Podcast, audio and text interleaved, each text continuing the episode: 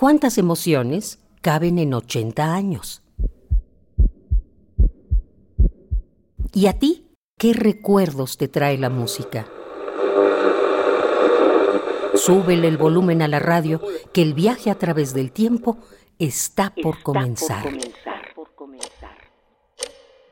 Radio UNAM, ocho décadas de música y remembranza. La radio puede escucharse desde cualquier parte. Todos la pueden entender, pero pocos la saben sentir. 1980.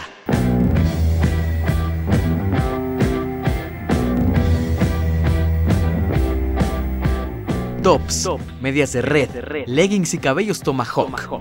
El punk se hace sentir en los guardarropas y para sus detractores en oídos lastimados. Este año se estrena el videojuego Pac-Man y Stanley Kubrick sorprende al mundo con El Resplandor, basada en la novela homónima de Stephen King.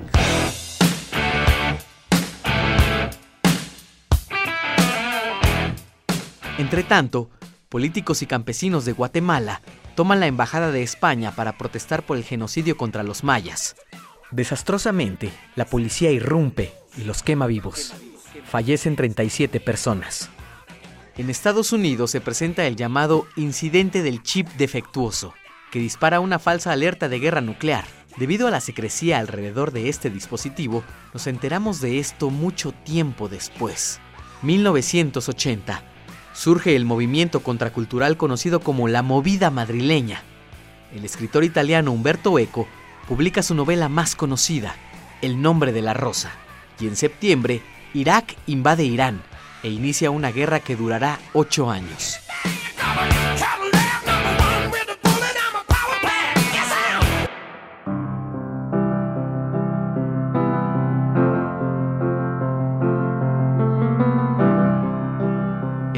pierde tres grandes músicos en 1980. Uno de ellos es el legendario ex John Lennon, quien es asesinado en Nueva York por un admirador perturbado.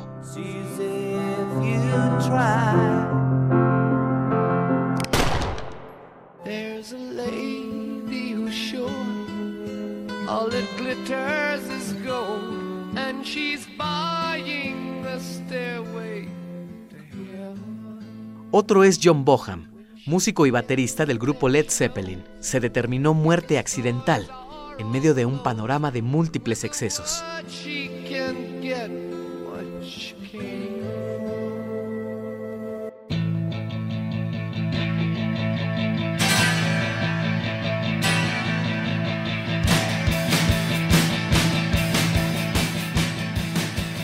El último es Ian Curtis, vocalista de la banda Joy Division, quien se suicida en mayo. Un mes después, Love Will Tear Us Apart, la canción más exitosa de la banda, es lanzada como sencillo.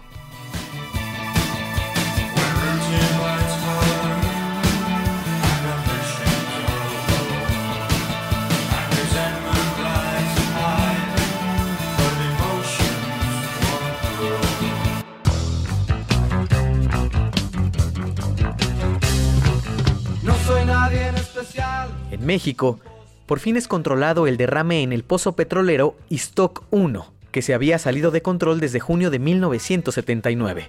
En el zoológico de Chapultepec nace el primer oso panda en cautiverio.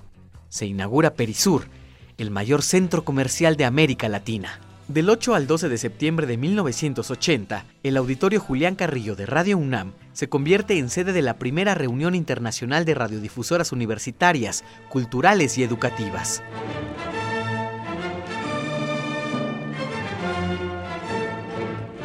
Rebelión en la Granja, de George Orwell. Entre otros programas, la emisora lanza al aire el radioteatro Rebelión en la Granja, basado en la novela homónima de George Orwell.